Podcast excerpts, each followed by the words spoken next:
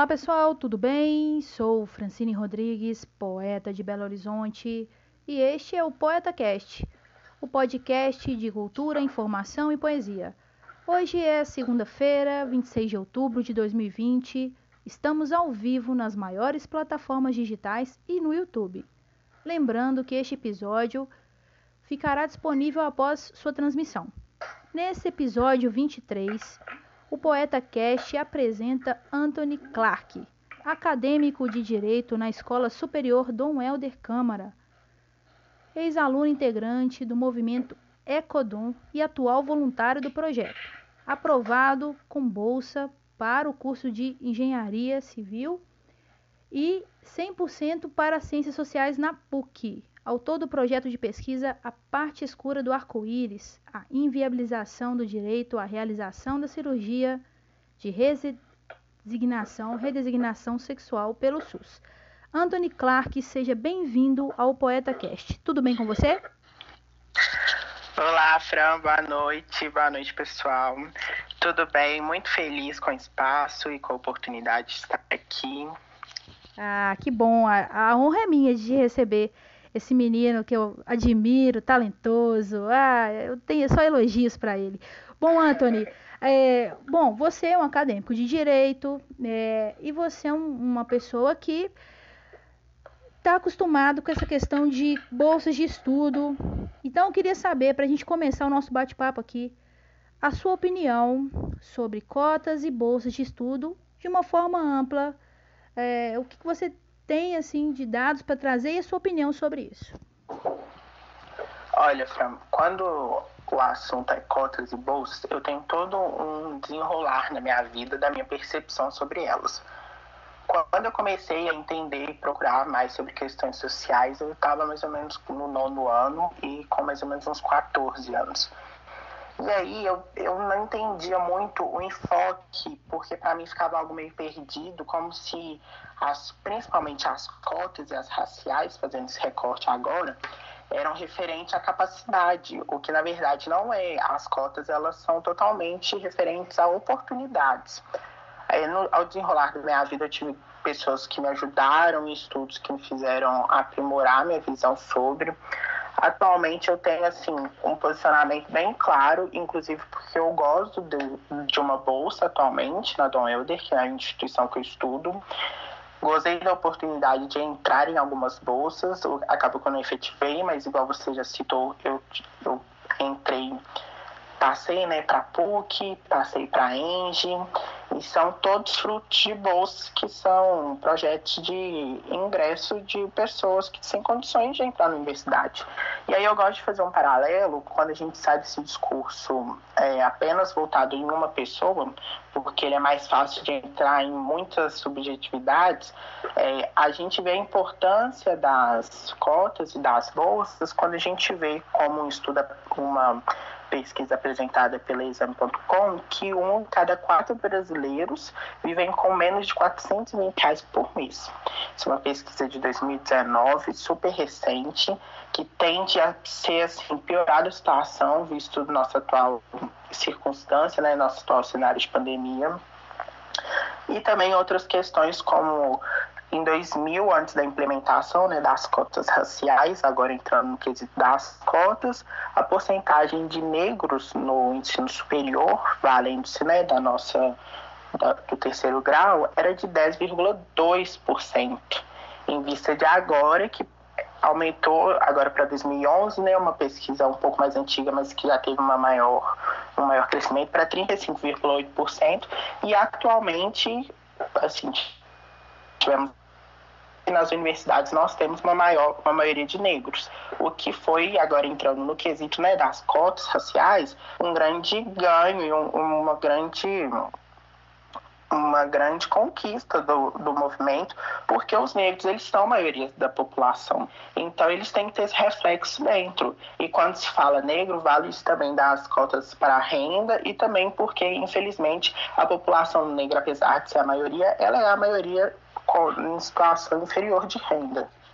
Sim, era isso que eu ia te falar. Por mais que tenha tido esse crescimento, ainda não reflete a questão da, da quantidade de, de, dessas pessoas na população brasileira. Então, não reflete, está muito longe ainda de refletir a quantidade de pessoas que querem ingressar é, nas faculdades, que querem, é, que, que gostariam de levar os seus estudos mais adiante, do que realmente entra e consegue efetivar, né, Anthony? Sim, sim. É assim, nós estamos falando de uma questão, apesar de muito importante, muito paliativa, né? Porque o racismo institucional, ele só existe se existe um racismo, né, Fran? Então, a gente atacando racismo institucional e racismo estrutural, a gente está, sim, fazendo um grande ganho, mas a gente tem uma luta muito grande ainda, que é com o racismo em geral. E valendo-se para o mesmo para as cotas de renda, porque quando a gente dá uma cota e uma bolsa para pessoas que têm pouca renda, é porque a gente reconhece que essas pessoas elas não têm acesso a um estudo de qualidade. E assim, é outra coisa paliativa, porque se essas pessoas não estão tendo acesso a estudo de qualidade, nós temos que dar estudo de qualidade a essas pessoas. Porém, vendo né, questões é, de sair da teoria para a prática, as cotas e as bolsas, elas vêm com, com essa iniciativa de, sim, já que não estamos prevenindo, vamos remediar, entende? Já que não estamos conseguindo ir na raiz do problema, vamos pelo menos cortar alguns dos frutos desse problema. Sim, concordo com você, Anthony. Já fazendo um link aqui, eu gostaria de saber, eu, na verdade, Anthony, comecei meus estudos é, em faculdades privadas, eu que gosto de alguns privilégios, mas precisei é, iniciar né, os estudos na faculdade privada e não consegui dar sequência, só consegui mesmo finalizar através de uma bolsa de estudos. Então, eu, graças à oportunidade de concorrer, consegui concluir os meus estudos. Já fazendo um link para essa questão, dessa questão das bolsas, você acredita que a extensão acadêmica, que, as, que a pesquisa é, fazem toda a diferença no ensino superior?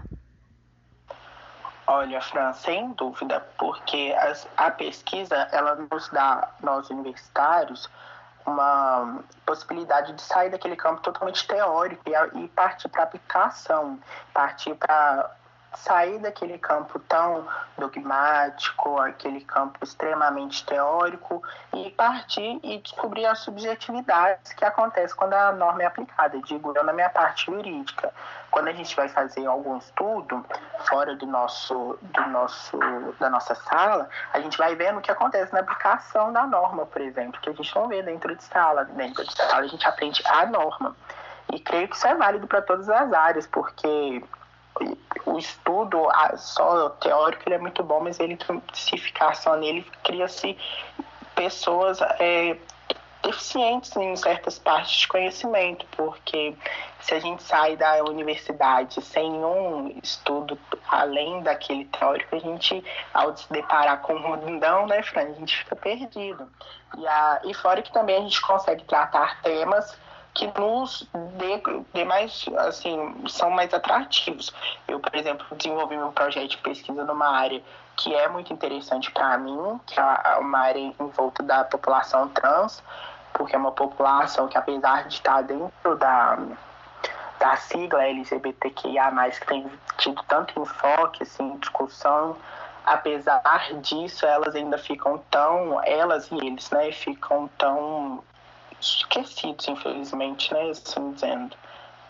Então, era esse o próximo tópico que eu ia puxar aqui para nossa conversa. O Anthony, ele é autor do projeto de pesquisa que eu falei no início, eu vou até repetir o nome que é bem legal, que é a parte escura do arco-íris, a inviabilização do direito à realização da cirurgia de redesignação sexual pelo SUS.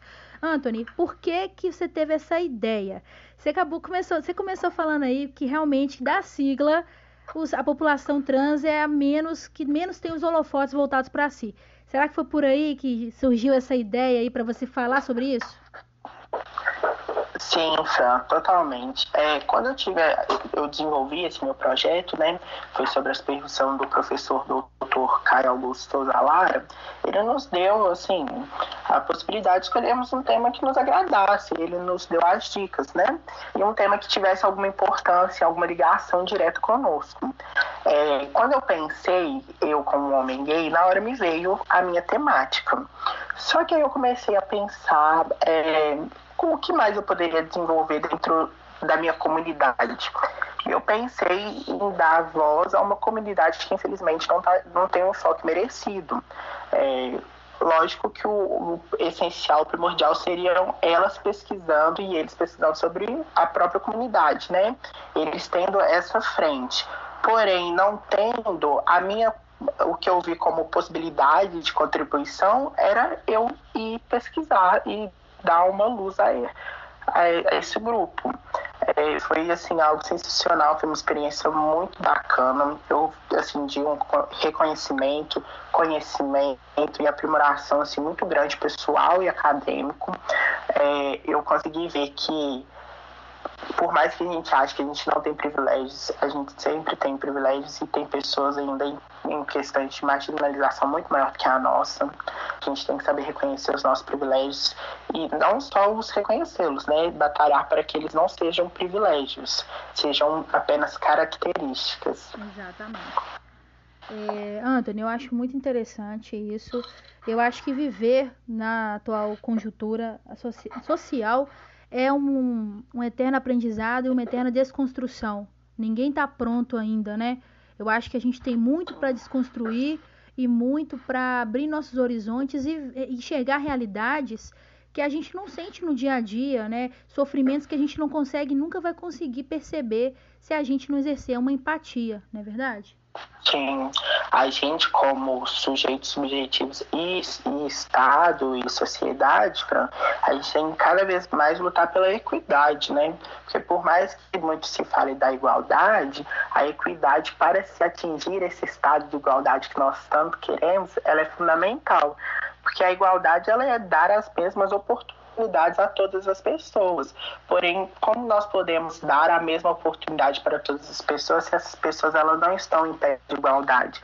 Isso me lembra muito ao citado por Rui Barbosa em seu discurso Oração aos Moços, que ele disse, parafraseando, né, que tratar com igualdade a iguais ou a desigualdade com ou a desiguais com igualdade seria a desigualdade flagrante e não igualdade real, que é bem isso, você tratar com desigualdade a iguais e a desiguais com igualdade é pura desigualdade. Eu consigo ver bem claro que o sistema de cotas e bolsas que a gente já comentou, ele vem bem nesse, nesse pé dessa igualdade que o dessa igualdade real que o Rui Barbosa tanto prega. A gente tratar com desigualdade pessoas desiguais para que elas cheguem um dia no pé da igualdade real tão desejada. Exatamente, essa aí é a premissa do, do direito, né? Eu lembro lá atrás, meu primeiro período, essa aí era a premissa. E até hoje, tantos anos depois, a gente continua nessa busca. Anthony, a gente está chegando ao fim no nosso bate-papo. Eu vou abrir o espaço aqui para você fazer suas considerações finais. De antemão, já queria te agradecer, adorei o nosso papo. Pena que o nosso podcast ele é rapidinho. A gente poderia passar aqui as mais horas conversando sobre esses temas que são tão urgentes. As eleições estão vindo aí, a gente não pode continuar errando. É, a gente precisa de muito mais do que a gente está fazendo. Então, muito obrigada e está aberto o microfone para suas considerações finais. Olha, Fran, começo já agradecendo né, o espaço, a oportunidade. Creio que isso é um pontapé que todos têm que fazer para chegarmos à sociedade ideal tanto desejamos, né? Que no momento, infelizmente, tão utópica.